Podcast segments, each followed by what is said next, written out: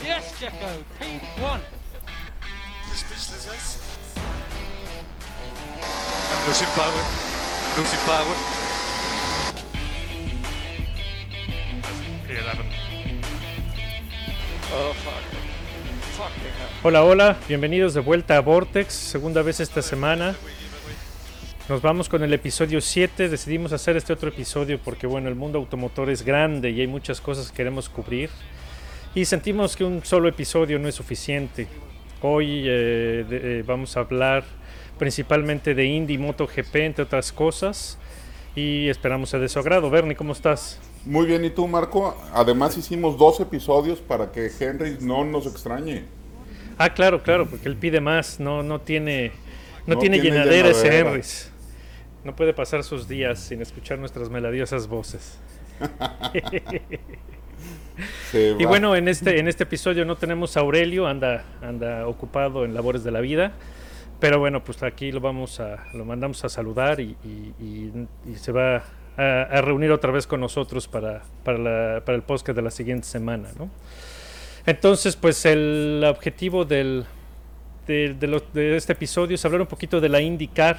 Empezó la IndyCar, ya se corrieron las dos primeras carreras y con dos, las dos primeras carreras está dando lo que se esperaba de, de- de la IndyCar de este año. Pues va eh, ganando, eh, va en primer lugar del campeonato Alex Palau, el, el español, como habíamos dicho que, que Ganassi y Penske iban a ser los equipos a vencer. A vencer, Y efectivamente. así, y así ha sido. O sea, Alex Palau lleva una victoria con Ganassi, lleva 67 puntos. Y el segundo es Will Power con 65.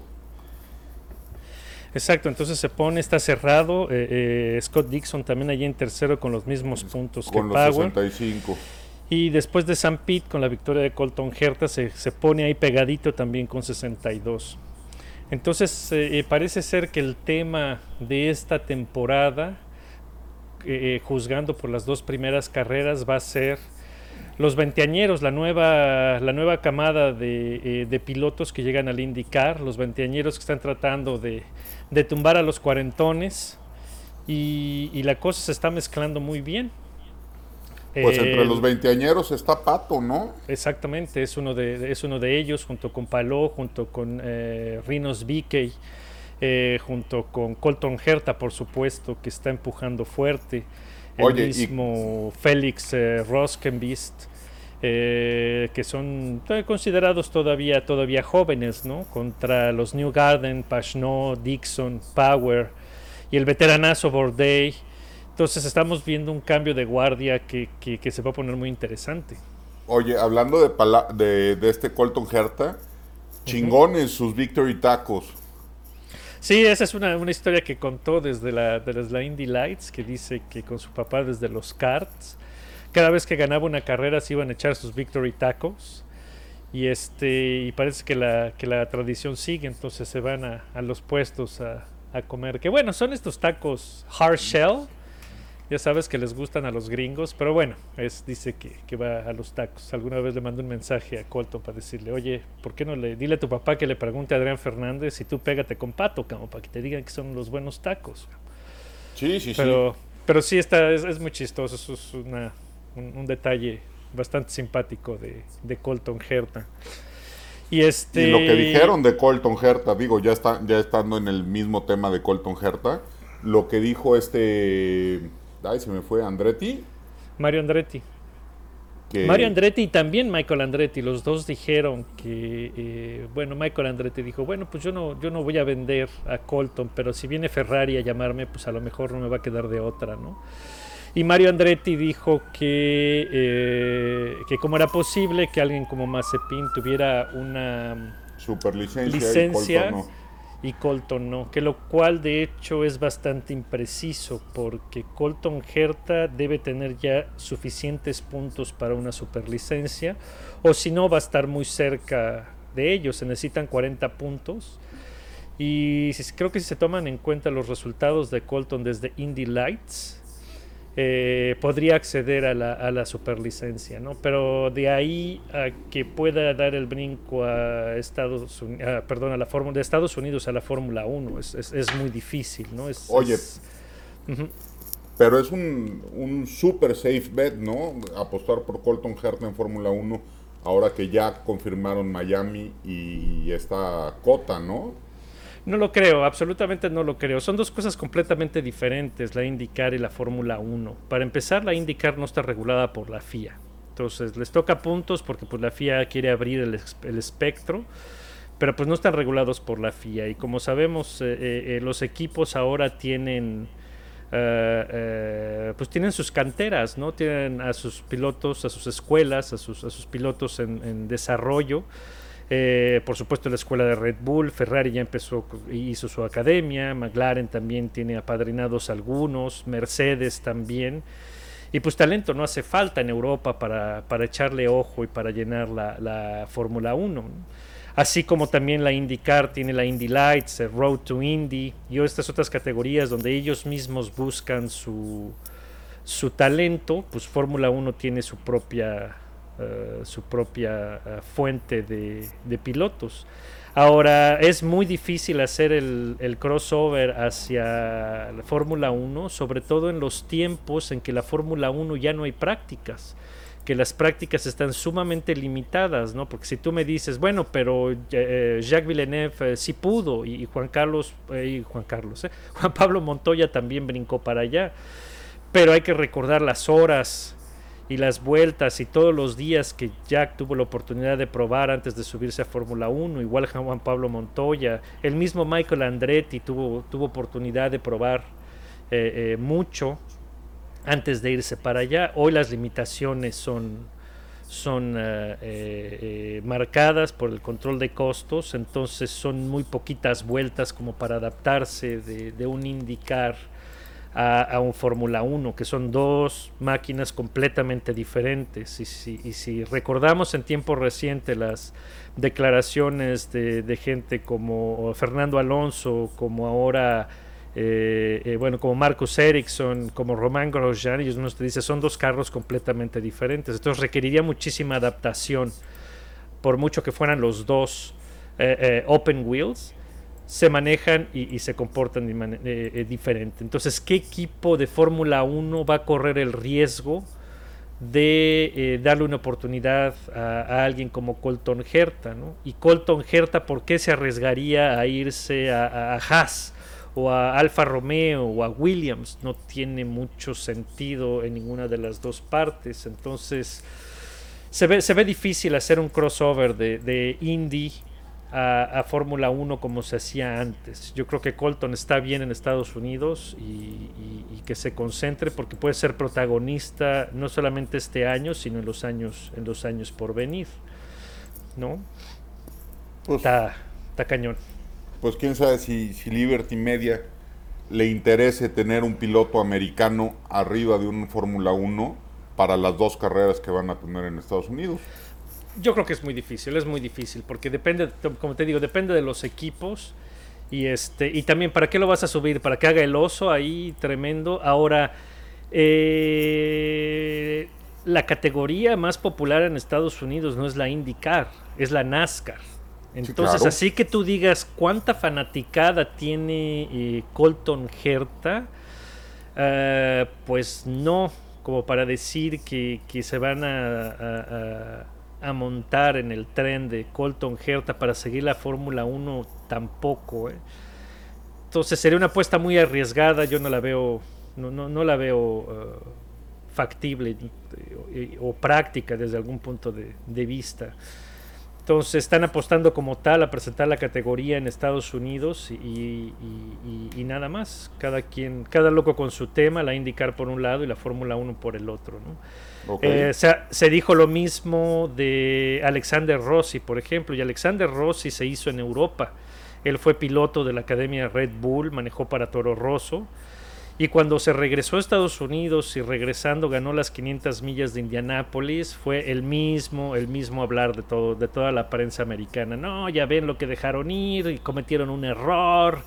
etcétera, etcétera, y, y debería regresarse y pues ni, ni, ni- y no regresó, incluso no regresó cuando Haas compró eh, el equipo y todo el mundo, ah, ya está, un equipo americano, ya estuvo, va a regresar Alejan- a Alexander Rossi a, a la Fórmula 1 y nunca, y nunca sucedió, ¿no? Entonces... Alexander Rossi corrió para Caterham, ¿no? O para uno de esos pinches equipos jodidos como Hispania, En- eh, creo que sí hi- hizo algunas carreras con ellos, pero este O después de que, o- de que salió, eh, los dos pilotos americanos que pasaron por el sistema de Red Bull fueron Alexander Rossi y Scott Speed.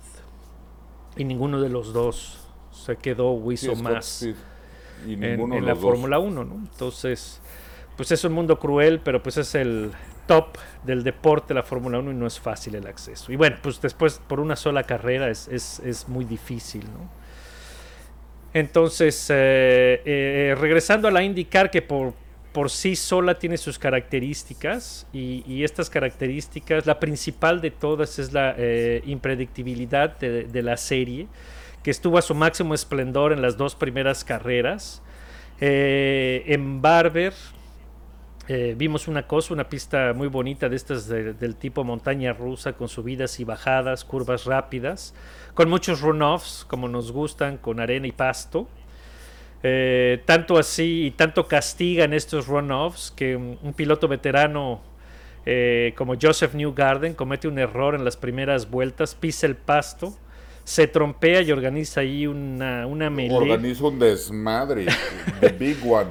y se lleva entre las patas a Ryan Hunter Ray y a Colton Herta entre ellos y los tres eh, eh, quedaron quedaron fuera eh, de esa de esa carrera Eh, muy emocionante después, muchos pues, rebases mucha Pato, acción ¿no? Pato rapidísimo todo el fin de semana llega con el momentum que había traído en los ensayos y en la pretemporada el carro tenía velocidad eh, definitivamente fue el más rápido en todo el fin de semana. Califica en la pole, se lleva la vuelta más rápida de la carrera. Pero pues el approach de, de su equipo fue el equivocado, ¿no? Eligen una estrategia tres paradas cuando todos los demás escogieron la, la estrategia a, a, a dos paradas. Y pues le costó a la carrera a Pato, ¿no? Eh, se fue eh, diluyendo por más que trató de empujar sus stints. De hecho, el último, el último stint que hace el pato es donde consigue su vuelta rápida porque trata de recuperar a todo lo que da y pues simplemente no funcionó. Los tres, el podium, tanto Alex Palou, Will Pagor y Scott Dixon, todos apostaron a dos paradas. Y Pato en cuarto es el primero a tres paradas y pues no, no le dio, ¿no? Entonces pues hubo ahí un errorcillo de cálculo, pero pues Pato demuestra su, su velocidad. Entonces eh, eh, queda y con eso se van a, a, a San Petersburg, en Florida, y vemos que las cosas se voltean, ¿no? Entonces es, es muy interesante porque los, los pilotos que estuvieron rápidos y efectivos en Barber batallan mucho en San Petersburg. San Petersburg es un circuito callejero, eh, eh, muy brincón, con curvas muy cerradas, con las paredes muy cerca, no permite errores. Lo malo es que también puede dar a veces eh, carreras aburridonas porque se, se puede hacer en desfile. Y este y ahí pues el primero que riega el tepache es McLaren. Pato había estado bien, no, no era el más rápido, pero estaba entre los punteros. cal- califica al equivalente del Q3 de- del IndyCar, que es el Fast 6. Y ahí quién sabe por qué, nadie se lo explica.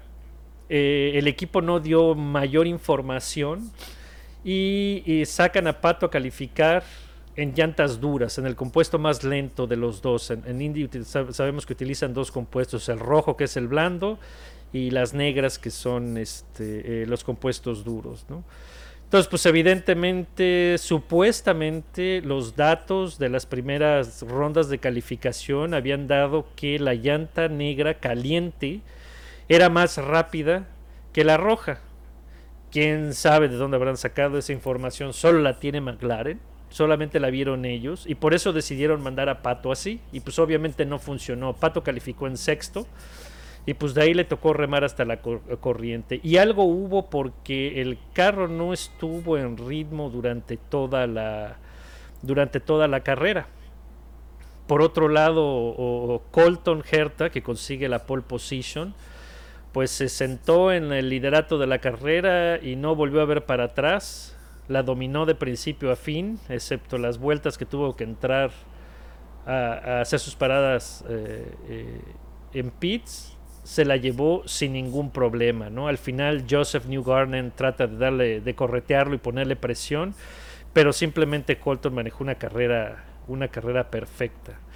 Eh, Simón Pagenaud llega en tercero, con cuarto eh, Jack Harvey y Scott Dixon en quinto. Entonces es bien interesante porque aquí vemos, como dije, lo que parece que, será el tono de la temporada de IndyCar. Mientras en Barber, Palou, Power y Dixon se llevaron el, podium, en San Pete el mejor colocado fue Alex Palou, no es cierto, sí, Alex Palou en 17, no, Will Power que quedó en 8 y este, bueno, y Scott Dixon todavía en quinto. Y al revés, los, pilotos que quedaron en, en las posiciones más abajo, que fue Herta, New Garden, Hunter Ray, No, estuvieron pero pues esos fueron por el desmadre, ¿no? que fueron por el desmadre. Y que no tuvieron eh, eh, en, en New Garden eh, y él mismo lo admite eh, mucho bueno lo que él dijo es si hubiera yo calificado mejor no me hubiera metido en esta bronca no y lo mismo con Ryan Hunter Rapers que estaba hasta atrás entonces eh, eh, los dos están conscientes de que no fue fin de- y no tuvieron buen fin de semana no fue el remate fue el accidente pero simplemente no anduvieron bien en Barber, por ejemplo, Simón Pagenaud, que sí terminó la carrera, la terminó en 12, ¿no? Y en, en San Pete eh, se sube al podium en tercero. Entonces, eh, hay, eh, una mezcla, mezcla muy interesante porque pues verdaderamente cualquier cosa puede pasar en Indy, cualquiera puede estar a- arriba una carrera y luego abajo la, siguiente. Y eso hace las cosas muy interesantes. Obviamente esta eh, eh, impredictibilidad de la IndyCar tiene un pequeño asterisco que hay que considerar sobre todo cuando queremos analizar y cuando queremos eh, ver cómo le puede ir a Pato y cómo le puede eh, eh, los resultados le pueden llegar. El Oye, este fin de semana, Ajá. este fin de semana ya entramos a, a óvalos, ¿verdad? Dos carreras en Va a ser el primer óvalo. Sí, en Texas es el óvalo, un óvalo muy rápido, entonces aquí la cosa va a cambiar radicalmente, ¿no? ¿Qué va a pasar? Pues no se sabe. Es eh, algo completamente diferente. La única referencia, la más reciente que tenemos, son los entrenamientos que, que hubo ahí, este off-season. Y en esos entrenamientos el más rápido fue Pato Ward. Entonces debe llegar Pato. bien. Colton Herta eh, ha batallado mucho en los óvalos en, en lo que va de su carrera. Sus cuatro victorias han sido en circuitos. Entonces, pues a ver cómo, cómo le va viniendo de ganar de forma dominante San Pete. Y este y, y- y es y o- a- otra vez llegamos a la tercera con, con las cosas eh, eh, muy impredecibles, a- adivinar qué es lo que puede pasar en, en- en los dos óvalos. Y dos carreras, una es, es- en la tarde y la otra es en la noche. Entonces también eso cambia la pista pues radicalmente. ¿no? Sí, pues es temperatura y, y iluminación, ¿no? O sea, es totalmente exacto, diferente correr con luz Eh, natural que correr con luz Entonces sí son, sí son dos carreras diferentes. eh, eh, cada, cada uno, aunque sean en la misma pista, aunque sea el mismo, aunque sea el mismo óvalo. Entonces es, es muy y interesante. con Texas totalmente abierto. Ah, eso sí no sé, fíjate si va a haber público o no. Yo me imagino que sí, son capaces, ¿va? No, a ver. No, a ver, si, si los Rangers de Texas ya le metieron 24 mil cabrones a, a Arlington, Texas Sí, está capaces. completamente abierto. Sí, les vale queso, seguramente. Ey. Así es. Este, y Entonces. ¿qué más hay que ver en, en Indy? Esto, seguir, seguir eh, eh, eh, eh, las líneas, las líneas a seguir. Una son la, la de los jóvenes, los jóvenes contra los cuarentones. Eh, Alex Paló, Alex Paló es una realidad. eh. También le costó el año pasado porque Alex, Alex Paló viene de, de las categorías europeas. Entonces en Europa obviamente no se corren óvalos. Sí. Entonces el año pasado sí se vio medio verde, aunque mostró velocidad, sí se vio medio verde. Entonces a ver qué aprendió y cómo, cómo viene. Eh, Pato como el más rápido en los ensayos. El año pasado también anduvo muy bien en, los óvalos. Este Rinos Vique, que también ya agarró más eh, eh, experiencia, va, a estar ahí al frente. Y pues los otros, los, viejos que, quieren volver a responder, como por ejemplo Alexander Rossi. Alexander Rossi es, es interesante porque el año pasado renovó con Andretti. Y, lo, y, le- y renovó con Andretti como queriéndole, como haciéndoles un favor, ¿eh? así como está bien, te doy la confianza de que me vas a dar un carro para pelear el campeonato. Y tómala, pues eh, empezando el año, Colton Herta se está estableciendo como el líder en, en Andretti. Y En pues Andretti. Alexander Rossi va a tener que sacar las garritas y ponerse eh, al tiro porque si no Colton se lo va a comer. Entonces hay una historia entre intraequipo que puede ser que puede ser muy interesante. La otra línea es eh, eh, pues este, eh, por equipos, McLaren en específico. Aunque podemos decir, como, dije, es impredecible la IndyCar, es impredecible dentro de los tres equipos top y si me apuras, los dos equipos top. Si te fijas en los podiums, en las carreras, el podium de, de Barber fue Ganassi, Penske, Ganassi. Y el podium de eh, San Pete fue Andretti, Penske, Penske. Entonces, la tarea que tiene McLaren y que tiene Pato para aspirar a ganar carreras y ganar el campeonato es difícil. Eh, co- como dije en el, en la previa, son creo que 20 años de dominio absoluto de Ganassi Pesque de la categoría con algunos eh, eh, golpecitos de, de Andretti, nadie más. Entonces, si Pato llegara a, meterse por ahí, sería nada menor que, histórico. Entonces está difícil, pero eh, tienen el carro, tienen los recursos, Pato tiene el talento, tienen que agarrar la experiencia y dejar de cometer estos errores que tal vez son normales. Sabemos que de ser equipo, de pasar de equipo mediano a equipo grande, pues tienes que empezar a pensar como equipo grande y, y actuar como equipo grande, y ese es el brinco que le falta a McLaren. ¿ok? Entonces, hacia la tercera y cuarta carrera de la temporada es lo que hay que ver. Si, si van a poder manejar la presión de, de un óvalo con una pelea súper cercana con expertos como Ganassi, como Penske, que se le saben de todas, todas, ¿no? Entonces, es, es muy interesante desde ese punto, desde ese punto de vista también. Y el óvalo, el óvalo de Texas es un óvalo rapidísimo. Este, Y es un óvalo muy grande, ¿no? Sí, y súper rápido. eh, los, el peralte de las curvas es brutal. Y van rueda a rueda y, y es de miedo. ¿eh? Entonces es muy espectacular por eso. Entonces, Y esas con, son las... con las modificaciones que le hicieron al Dalara, van a poder ir más pegados al, al muro, ¿no? Y se más supone que ver, esa es una de las, exacto, es una de las de las incógnitas, ¿no? Eh, también Texas es el, es el óvalo que se usa para entrenar para Indianápolis, porque hay muchas cosas que se pueden eh, eh, eh, pasar en cuanto a información y comportamiento del coche. Entonces se espera que sí, que van a poder ir más cerca. Entonces eh, hasta ahí es, es va a ser un fin de semana interesante para la IndyCar. Y es- vale la pena. Y estas dos carreras no las va a correr eh, Grosjean. No, le saca. Creo que en su lugar viene, viene Fittipaldi No, a correr a las dos. Sí, viene el chavito Pietro. Así es. Que también muestra sus cosas. A ver, también será interesante, se- será interesante observarlo, ¿no? Eh, otra, por ejemplo, a los fans que, que son de los fans que son de la NASCAR, fans de la NASCAR, a lo mejor les va a interesar ver a Jimmy Johnson, que ha batallado mucho en los dos circuitos que se han corrido, pero pues ahora se viene un óvalo y pues ese óvalo se- es su especialidad.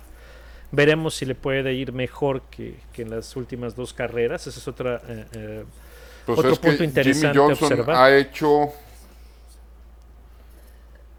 Pues es que las vueltas a la derecha son complicadísimas para, Pues sí. para los que vienen de NASCAR.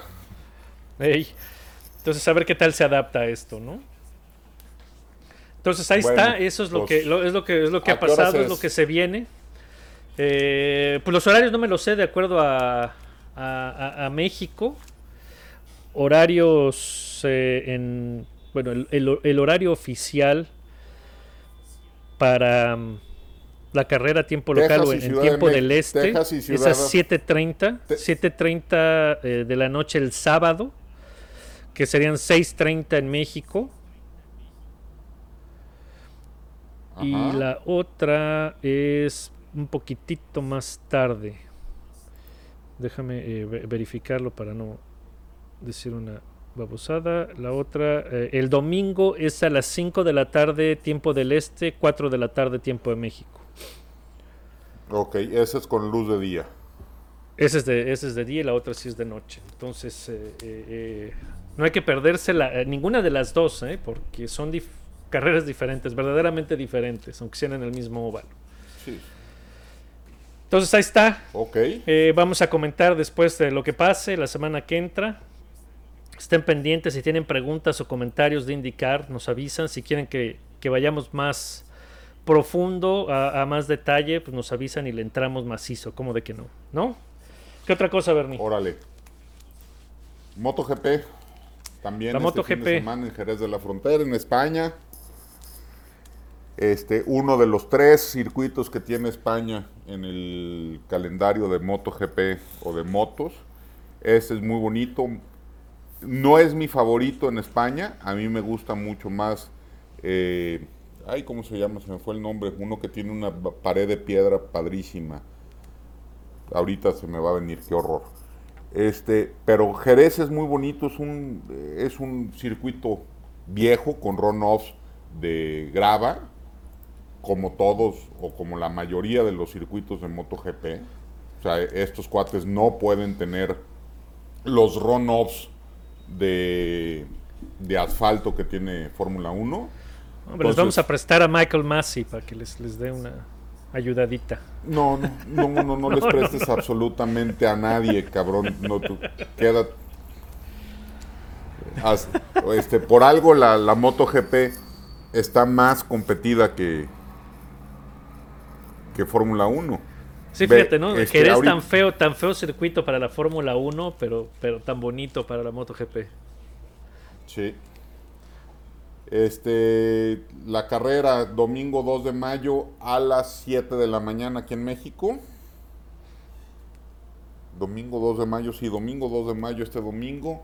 Acuérdense que hay Moto 3, Moto 2 y Moto GP. En Moto 3 hay que seguir viendo a este chavito Pedro Acosta, que ya lo están viendo con muy buenos ojos. Rossi, Márquez, obviamente Red Bull, que es su patrocinador este, principal. Corre en una KTM muy fregona, una Moto 3. Le lleva cuántos puntos a su a su compañero de equipo le lleva puta madre, qué horror. Qué- bueno, vale madres. Pero le lleva creo que algo así como 25 puntos al segundo lugar, que es su compañero. O sea, el, el chavito es un crack. El chavito es un crack. El chavito salió de una serie que se llama Rookie Series Red Bull. Oye, eso es una locura, maestro. que- Sí, sí. ¿Qué onda? No, pero son digo, puras esa, esa serie es una, una locura, porque son puros chavitos, cabrón. No, no, chavitos es, es, eh, decirles grandes. Son niños. Son niños de 14 años corriendo a 200, 220 kilómetros por hora en unas motocicletas, todas KTM, todas Red Bull.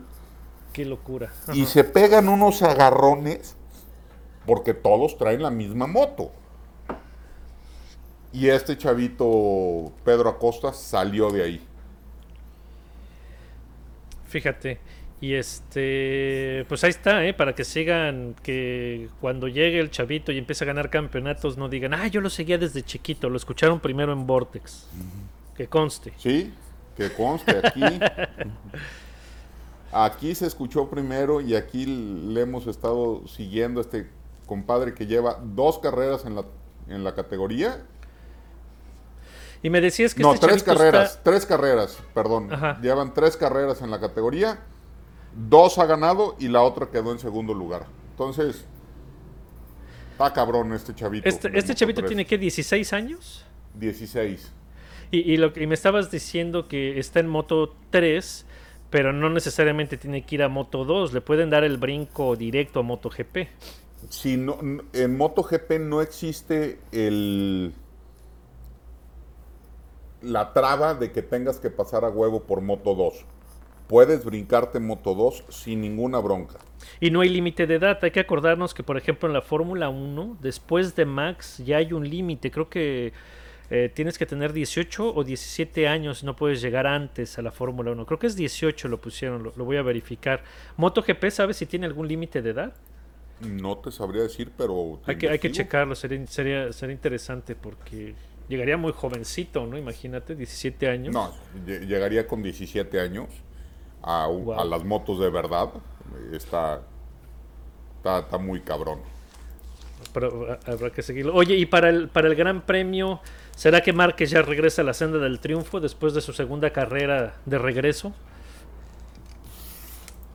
Al que le están apostando que puede ser Jerez su lugar de regreso y donde consiga su podio número 200, es Rossi. Ah, de O sea, plano. La, la- la pista se le da a, a Valentino. Uy, sería espectacular volver a ver a, al No, Doctor in- de, re- de- regreso, cabrón, al, al tope. Increíble ver a Il Dottore en, el podio, en su podio número 200. Un crack este cabrón. No, pues, que, que está batallando, o, pues sí, batallando con un equipo ya no de los top. Pero el siguiente año, el cuate no descarta ser eh, su propio director de, de equipo y piloto.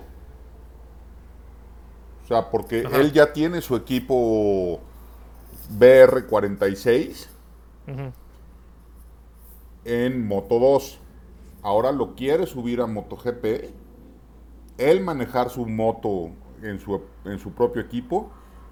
Y Arabia Saudita, país, le está haciendo ojitos para ser el patrocinador principal. Entonces, Órale. eh, pues el cuate probablemente corra otra temporada. No se sabe Para con consolidar su equipo. Mientras. Sí, Ok, ok.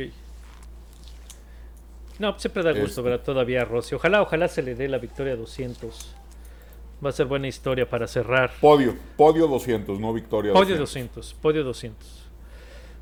Este, pero pues le están haciendo fuchi a Arabia Saudita. Ya ves que ahorita Ah, sí, sí, sí. Los- Arabia Sí, sí, Saudita Es, es malo y, y- y todo. Bueno, ya Bueno, sabemos. es, es el- política, política y pues, es El, tipo progre y woke y la chingada. Este, no, no están viendo con buenos ojos que Arabia Saudita sea. Que te vean juntándote sponsor. con los árabes. Ahí, Sí. ya me imagino. Muchos Este- escándalos. Pero bueno, está bien. Y cómo vamos en el campeonato. Va eh, Quartararo, el francés. Benaña o Bañana, del italiano. Joan Mir y Franco Morbidelli. Eso fue la carrera pasada en Portimao. Así quedaron. Y la calificación de pilotos va Quartararo, Bañaña, Viñales, Sarcó, Joan Mir, después de tres carreras. Donde tenemos a Marc Márquez, lo tenemos en 14 con 9 puntos. y a Valentino en 19 con 4 puntos. Entonces, pues veamos cómo les va a ir en, en Jerez. Oye, y una cosa que dije mal al principio, dije que España tenía tres, tres carreras en el, campeonato. Mentiras, tiene cuatro. Pues sí, puros españoles, mendigos. ¿Cuáles son las carreras de España? Jerez, Barcelona. Jerez, ahí te va. Ah, Doha, Portugal, Jerez es uno. Después se van a Le Mans, después se van a Mugello, después se van a Cataluña, ahí está el segundo español. En, Bar- en Barcelona, ajá. Eh, después se van a Alemania, después se van a Assen, después se van a Finlandia, se van al Red Bull Ring, se van a Silverstone, el Gran Premio de Aragón, ese es el, el que te digo que me encanta, el que tiene una pared de piedra increíble. Después se van a Misano, se van a Montegi en Japón, se van a Tailandia, se van a Phillip Island, que es una pista increíble en Australia, Sepang y en Valencia. Y Valencia. Ahí cierran la temporada el Perfecto. 14 de noviembre en Valencia. Entonces, Pues ahí está, se alinean, se alinean perfectamente. MotoGP a las 7 de la mañana, Fórmula 1 a las 9 y IndyCar a las 4 el domingo. ¿No? saquen a sus chiquillos a pasear el sábado. porque se viene macizo. Y después si se quieren aventar este eh, Spa, esa, esa va a ser el sábado. Entonces hay, hay que ver. Y bueno, y obviamente el indicar en la noche que también va a estar eh, eh, puesta en la mañana con calificación de Fórmula 1. Entonces va a estar ocupadito, va a estar ocupadito el fin de semana. Este, y. ¿Qué más? Oye, ¿viste lo que salió a decir Toyota de los LMP2? Sí, es súper interesante. Esa va a ser otra buena historia en el fin de semana en la, en la WEC, en el campeonato de, de resistencia. Como saben, este año es el primer año de los, eh, de los eh, Hypercars. hy- hypercars que llegan a sustituir a los LMP1. Los cambiaron porque pues, los LMP1 ya eran muy caros y eran, eran muy rápidos. Entonces pusieron una nueva fórmula que después la podemos comentar en otro episodio. Y pues resulta que, ah, bueno, y la, la LMP2 y los otros GT quedaron sin ninguna modificación. Pero pues después resultó que los LMP2 eran más rápidos que eh, los eh, Hypercars. Entonces, en la pretemporada ya, ya sabían que tenían que hacer unas modificaciones y trataron de, de hacer más lento los LMP2 para que se conservara la diferencia entre categorías. Y pum, bolas, en las prácticas de Spa lunes y martes resulta que, que los LMP2 no son solo más rápidos que los Hypercars, sino son mucho más rápidos que los Hypercars. Todavía hoy en las prácticas, Toyota, los dos Toyotas quedaron creo que en sexto y séptimo global. Y este, el Alpine, que es el otro Hypercar, quedó un poquito más arriba, como en cuarto. Pero las tandas están siendo dominadas por los LMP2. Entonces, eh, estas, este fin de semana lo más probable es que la carrera la gane un LMP2. El favorito es LMP2. United. Porque no tienen tiempo de hacer modificaciones para para hacerlos más lentos, tal cual. eh, eh, tienen que, que- que ver, porque la otra opción es de darle más poder a los Hypercars, tampoco, tampoco se puede, porque todavía no están listos. Entonces va a ser ver, muy curioso. Pero si le quitan potencia a los LMP2, ya quedarían a velocidad de los Gran Turismo. Exactamente, ese es el riesgo Entonces, que se corre, ¿no? ¿Tendrías que bajarle también la velocidad a los Gran Turismos?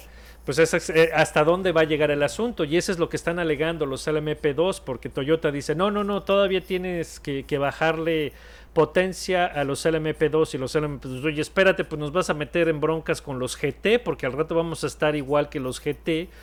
Y, este, y- y va a ser una bronca porque eso va a generar un montón de tráfico, eh, posibles accidentes. Y, y- y- pues se supone que cada categoría debe estar diferenciada, ¿no? Entonces están metidos en una bronca, es una bronca. Eh, sabían que iba a haber ajustes, pero creo que esto no lo esperaban. Entonces hay que ver cómo reacciona la, la FIA y la ACO para arreglarlo. Entonces tienen tiempo de aquí a Le Mans, pero pueden pasar ¿Tú cosas crees que les dé tiempo? en las carreras. ¿no? Y recordemos que este fin de semana en Spa va a correr eh, Roberto González. En el equipo J eh, anda con el número 28, un carro verde muy bonito. Y en Dragon Speed, eh, Juan Pablo Montoya, los dos LMP2. Entonces por ahí pueden tener un, un chance de ganar y de llevarse todas las canicas por arriba de los de la categoría principal. Oye. Hay que ponerle atención. Dragon Speed es donde corría tu ídolo, ¿no? ¿Quién? Pastor. Dragon Speed, creo que sí corrió ahí tu muchacho. Se me va, pero casi estoy seguro que Yo, sí. yo estoy casi seguro que Pastor Puede ser, lo vamos a verificar. Dragon Sí, Speed. anduvo por ahí. Y este, sí, sí. Y, y Jackie Chan sigue haciendo sus tarugadas ahí en en LMP2 o no? No, no, creo que no tiene, no tiene carro. O sea, el que sí sigue ahí todavía es Patrick Dempsey, que sigue con sus Porsche. Eh, eh, no como piloto, pero sigue como dueño de equipo. Eh, en las categorías GT, Porsche sigue dominando. Eh, Ferrari ahí como que quiere, quiere remontar un poquito, pero hasta ahorita se ven como favoritos los Porsche en las categorías GT. Entonces eh, va a ser interesante, hay que verlo. También les vamos a reportar, ver qué es lo que pasó sobre toda la esta historia de, de los rendimientos entre categorías. Este, y la última, no sé si, si viste en Twitter un póster que sacó Audi con una rueda de la fortuna atrás muy bonita. No, no lo vi. ¿Qué es? Ah, Ajá. pues es la rueda de la fortuna de Le Mans. Eh, y sacan un Hypercar. Entonces Audi al Ah, sí, sí, sí. parecer- al Sí, sí, regresa. regresa. Regresa Audi, regresa Porsche. Eh, y, y- y según dicen van a trabajar en no en conjunto, pero en mutua cooperación. Digo, son primos a final de cuentas, ¿no? Audi y Porsche. Son como y que primos juntos hermanos. van a son como primos hermanos entonces eh, eh, eh, que van a trabajar juntos para entrarle no entonces sí sí digo lo- era normal los eh, growing pains que tiene que pasar la categoría pero en dos o tres años se va a empezar a poner muy interesante porque con Audi, eh, Toyota, Porsche, Ferrari y a ver quién más se anima a entrarle se puede poner muy muy interesante la WEC y Le Mans hay que seguirlo entonces a ver qué tal, ¿no? A ver, ahí sigue. Pues ahí está la actividad. Sí, sí, sí. Bueno, pues ponga su musiquita. Vámonos. No, espérate, no la pongas. No la pongas, Oh, no la pues. pongas. Oh, oh, oh, Este, pues, pues. Este, agradecer a, a los que nos están siguiendo en Twitter, a los que nos escribieron, a los que nos dan retweet. Y síganos también, arroba VortexF1 Podcast, pónganle likes al, Te perdiste. ahí en bueno, bueno. Spotify. A ver, aquí sigo. Sí, ya perdí a, a Bernie. Bueno, pon tu musiquita. A lo mejor el que Nos está vamos. perdido soy yo. Pero bueno, lo que queremos decir es que nos sigan en Twitter. A ver,